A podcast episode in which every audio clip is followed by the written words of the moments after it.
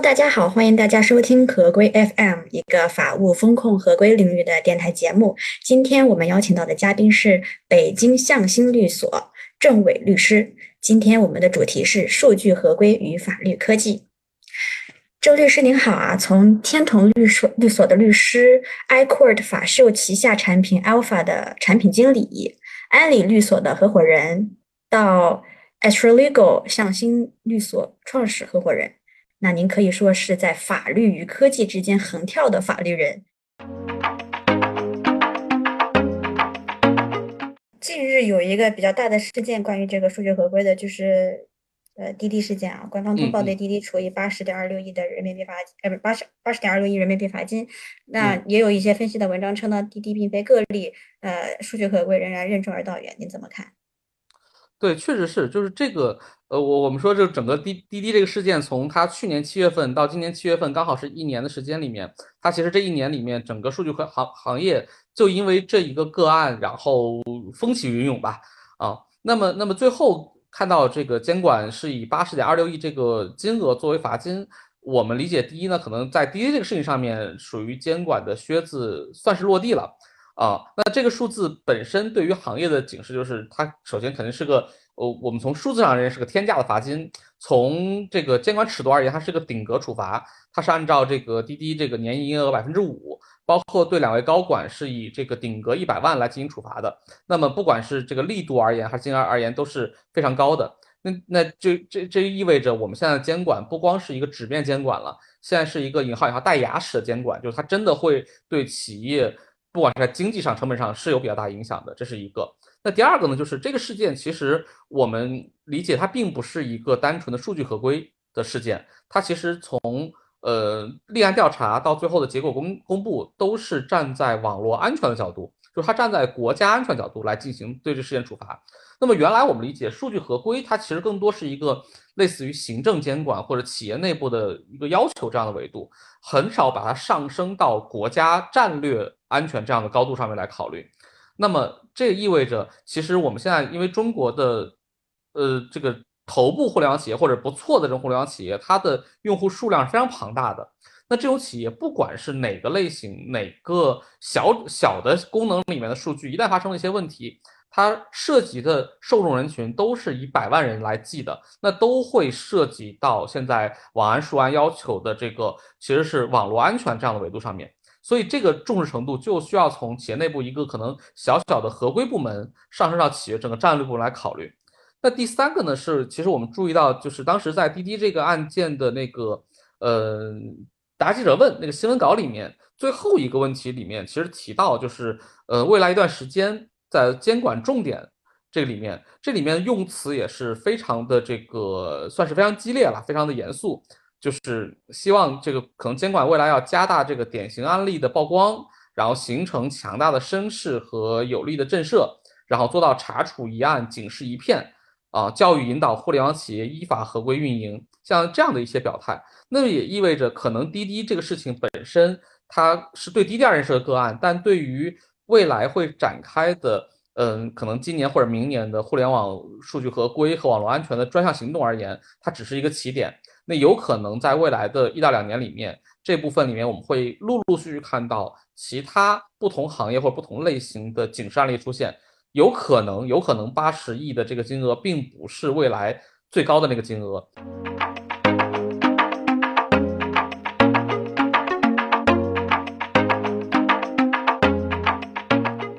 其实，对于滴滴的呃这个案件，最后有没有进入到刑事法律程序里面，目前这个新闻里面是没有出现的。但我们也知道，其实有些企业它的这些数据问题是会真的进入到。刑事程序，那么对于不管企业高管而言，还是对于这个涉案企业而言，那刑事风险就会变成一个非常对于企业生死攸关的一个风险了。所以，我们现在在做数据合规的时候，我们自己在做的时候，本身是把数据合规里面涉刑的部分当做一个重点来向企业进行提示的。那么，在企业的这个内部的在进行管理的时候，原来我理解，不管是法务部门也好，还是这个合规部门也好，大部分的。呃，从业人员都是以民商事或者知识产权或者技术作为起家或者作为这个专业立足点的。那未来企业在做合规的时候，一定要引入，不管内部还是外部，要有刑事方面的专业人员加入，这样才能为企业真的呃在风险的预防和在风险的处置的环节里面提供更详细和更专业的建议。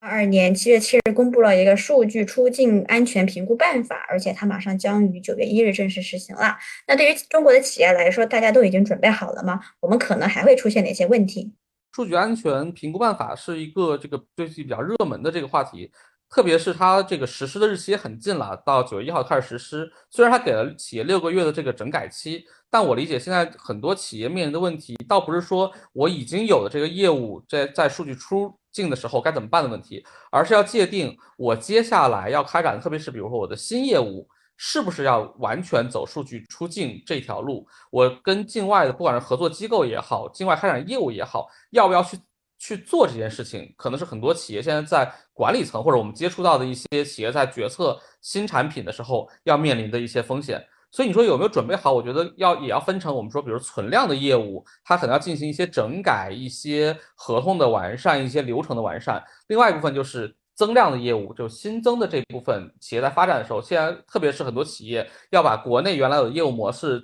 在出海的情况之下进行这个扩张，或者在进行新的业务版图的扩展的时候，它要面临的这样的问题。啊，那这部分我觉得很多企业现在还没有完全的准备好，它也在进行大量的内部的讨论。我们最近也参与到了一几家企业在讨论新的业务模式的时候，他们可能会面临的一些风险呀，包括呃境内外主体的这个相对的这个隔离，然后境内外数据的进行隔离这样的一些措施的安排。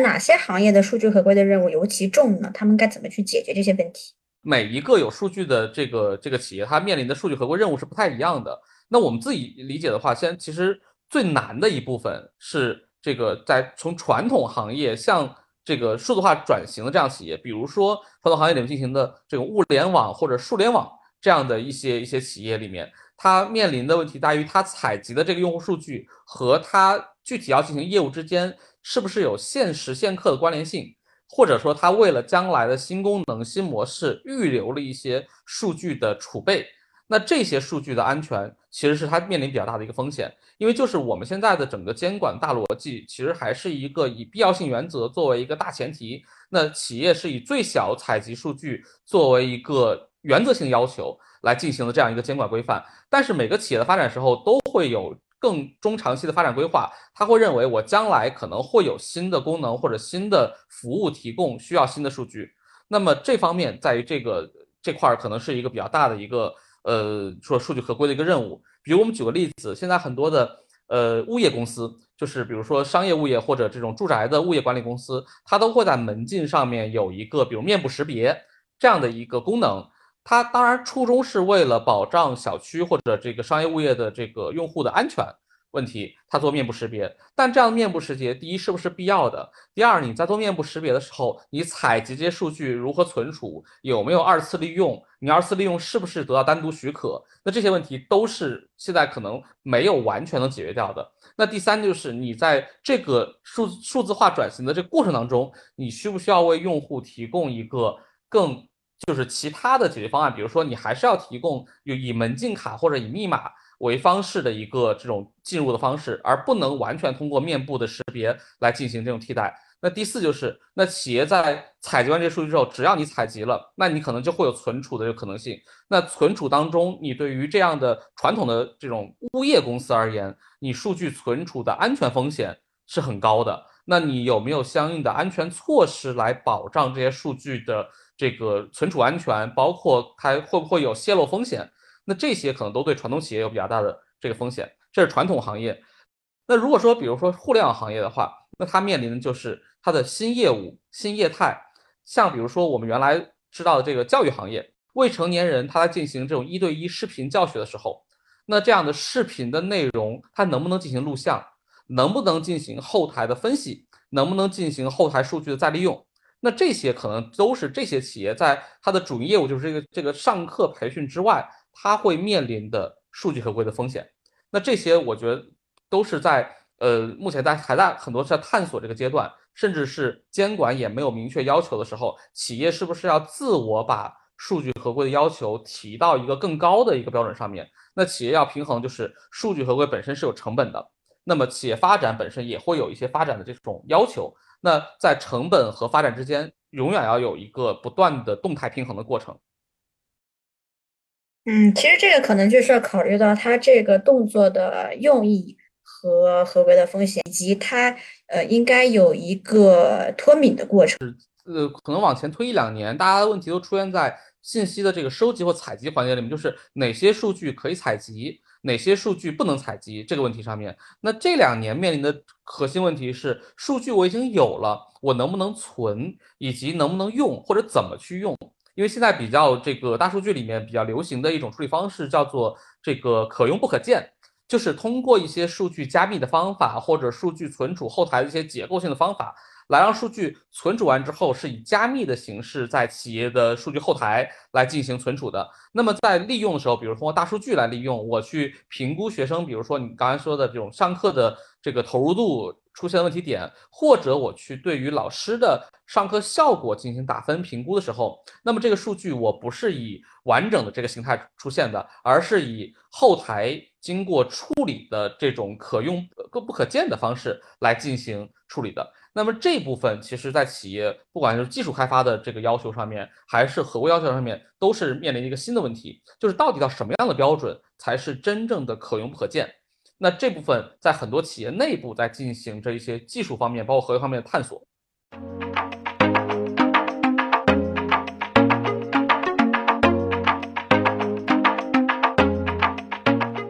服务端，它的这个合规的人才是需要有复合型的背景或者是一个呃复合型的团队。那我们怎么样去培养这样的人才呢？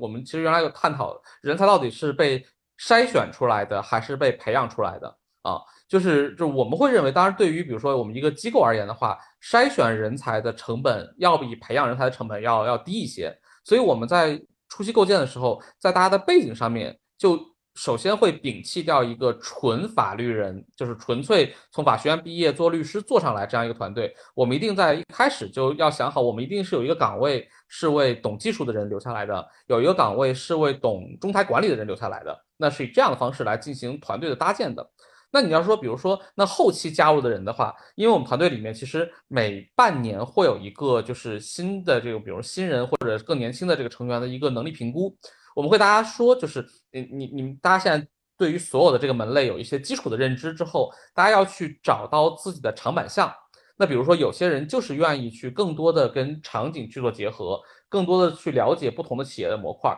那我们给可能把它往更多的这种跟客户相关的这个。角色或岗位去去发展，那有些人说我就愿意做一个业务专家或者一个这种法律的专家型的人，那我们可能更多的去往这个呃业务型的这种人去发展。那还有一部分人是往管理型去发展的。所以在呃本身的团队在培养当中，其实很难也是一样的，很难讲一个人他同时具备多方面能，他是一个非常非常全能型的天才。我不否认有这样的人存在啊，但是他的几率上面或成本上面。就肯定是要要几率更低、成本更高的。那与其这样，不如在团队在就是招聘的过程当中，或者在整个培养过程当中，跟大家讲好团队的构成是大概什么样的一个组合。然后每个人还是要找到自己的长板，我需要把自己的能力尽可能的，就是我只能说短板不要那么短，但是长板要足够长。那那那比如说我那个企业会经常问到我们说，那比如某一类的数据我们能不能存，该不该存？那这样的问题，那我们其实要回到那个业务场景里面，就是所谓的现在数据合规要求，一方面有合法性的要求，还要有你这个是不是一个必要性。那这个必不必要是需要跟业务场景结合的，不是一个纯粹的法律问题判断。那这个角度上面就需要有技术人员，就是呃或者说至少懂得产品逻辑、懂得业务逻辑的人，才能判断这个数据在整个链条里面是不是必要的。那嗯，像比如说我们现在很多产品都需要有这种就是身份验证的过程。那这个身份验证过程，大部分比如说有些企业有些产品是要求你提供身份证号，有些企业提供手机号，有些还要提供这个人脸的这种识别的这个过程。那这些数据，比如说它在验证环节是必要的一个一个数据，但是它在整个后面需要进行的这个，比如说这个软件的 APP 的应用过程里面，它又是一个非必要的过程。那那像这样的场景里面，我们给企业的建议就是，这个数据你可以采集，你可以在验证环节进行应用，但是我建议你不要存储，因为这个存储就是一个非必要的一个一个操作了。那像这种内容，我觉得，我坦白讲，我觉得不是一个呃纯粹法律角度的一个问题，也很难由纯律师角度的人去解决这个问题。那即使是说，比如说我自己的身份，我也是一个纯纯粹的律师，但是因为我过去在互联网企业里面我工作过，我自己做过产品经理，还有产品，我懂得产品背后的这个业务逻辑。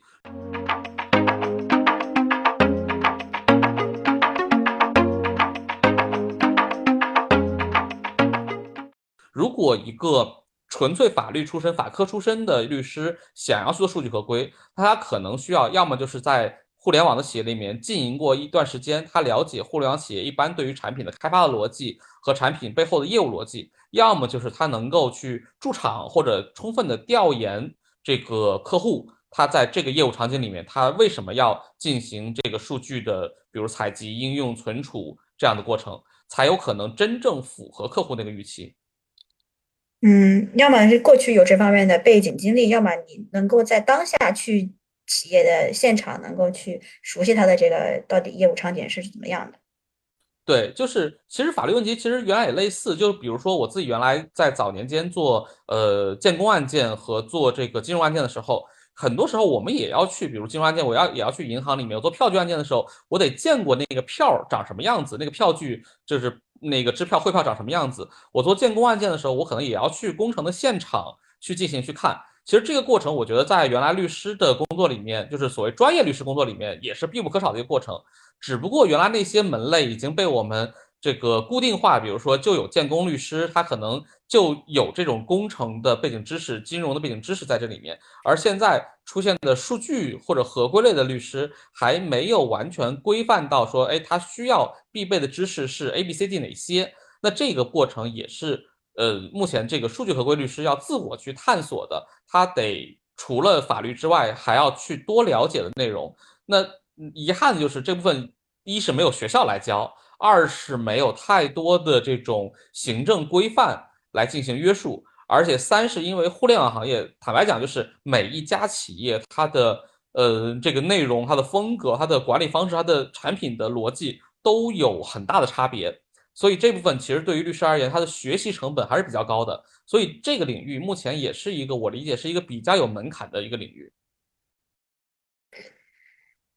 但是现在市面上应该也有不少这种数据合规、面向数据合规律师的这种培训吧？嗯，短期的这种培培训的项目，您觉得这种项目它的价值大不大？以及对于律师来说，需要的更多是理论课程还是实战的课程？比方说，能够真的去银行看一看票据长什么样啊？看企业他们的业务流程是什么样啊？嗯，坦白讲，我自己是倒是没有参与过这种课程，但是我看过不少课程，这种它比如说广告或者大纲类的东西，呃，我觉得就是大家作为一个入门级别的来说，呃，有人帮你梳理一下目前有的数据合规类的所有的规范的逻辑结构，这个事情确实能节约一定的成本。啊，就是比如说，就是我们说师师傅领进门这过程，就是他给你快速的，比如花一段时间，让知道目前从法律、行政法规、部门规章这个体系里面数据合规的要求什么。第二呢，是已经有的一些典型或者经典的案例的一些解读。我觉得这部分就在进门那个环节里面，其实我觉得是能节约一定成本的。但是这件事情在进门之后有比较长的路程是要自己去去钻研、去去了解的，这个过程很难通过培训去解决。就好好比说，在法律领域里面，司法考试那个环节只是解决你具有法律职业资格这个进门的门槛的一个事情。但你要成为一个优秀的，不管是诉讼还是非诉律师，其实你是需要进入到实践场景里面去进行这个具体的摸爬滚打的这样一个过程。那这个过程是培训无法去解决的，往往是可能培训能给你带来的是让你对整个事情有一个嗯框架性的认知。然后你在这个框架里面不断去填充实物方面的经验以及具体的操作方法，那这两个有机结合起来才会是一个就合规律师或者数据合规律师的一个完整的知识体系和结构。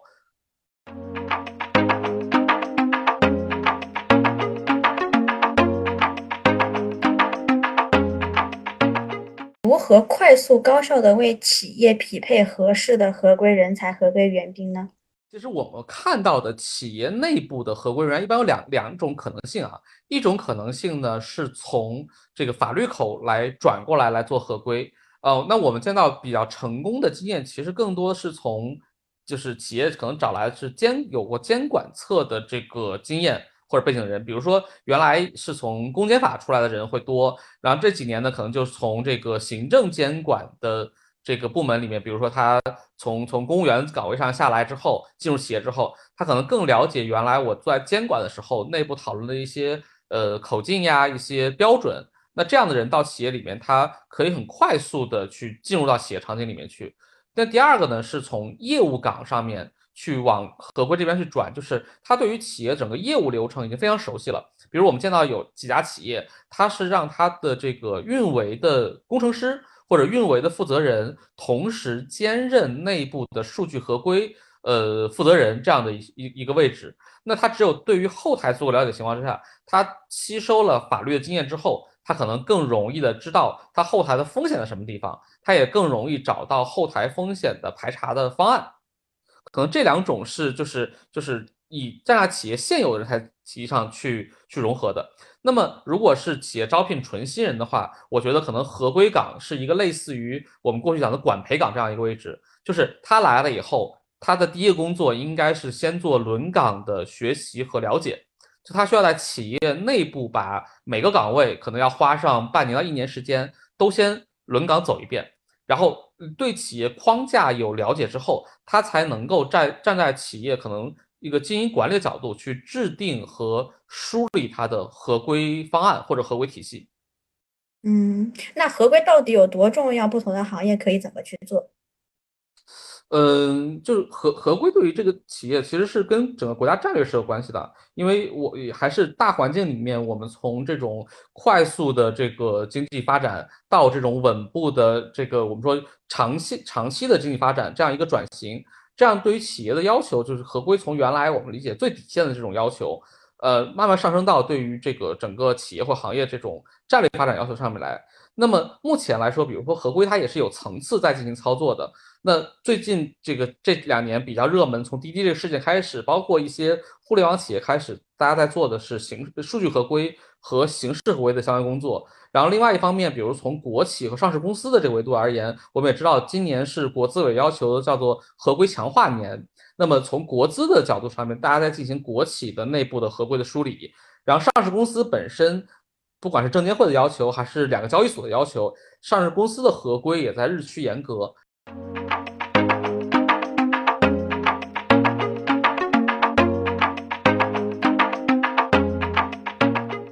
那我觉得这其实对于企业作为一个机体而言是个好事情。那么再往下，比如说不同行业要怎么操作的话，那现在的行业里面，我们见到比较多的例子是，呃，企业把日常的合同管理，就企业内部从法务口这个能管的事情，主要就是合同，从合同的起草、审核流程到起合同的履行，包括合同呃不同节点的提示、合同风险的预警，通过一些数字方法给它建立起来，这是第一个。第二个呢是做所谓的这个合规，跟比如说跟审计或者跟一些这个外部的咨询相结合，就是在企业正常运行的时候，它一些数据，财务数据是最好去抓取的。我们现在已经见到很多这个科技产品已经在做了，就是呃把企企业的这个日常，比如报销流程，把它进行相应的这个合规监管，比如说连号发票呀，或者这个报销的日期啊这些情况，做一个合规的这个财务合规的一个监管。那第三部分呢，可能就是企业针对具体的这个行业来操作了。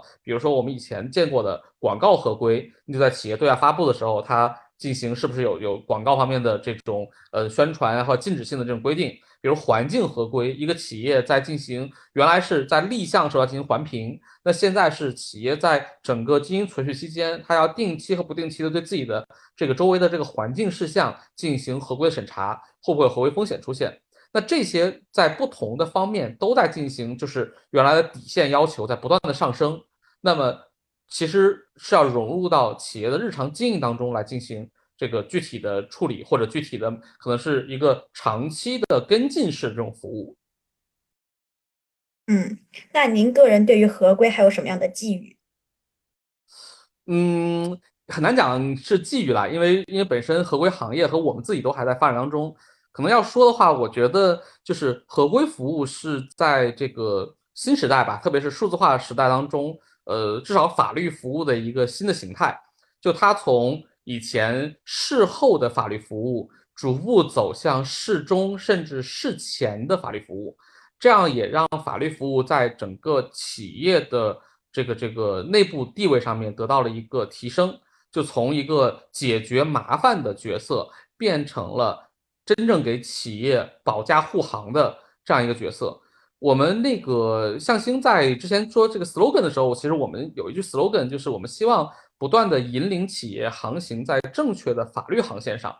啊，就是因为企业整体发展上面，它肯定有诸多考虑，但是法律一定是它考虑的一个维度。过去考虑的维度一定是说出了事情该怎么办。而现在考虑维度就是尽可能让我们在整个航行中避开暗礁、避开漩涡、避开风暴，能让企业在更加好的航线上面更快的去前进。好的，感谢您参加我们今天的访谈，期待下次跟您聊出更多更有趣的合规话题。合规，请听好，我们下期再会。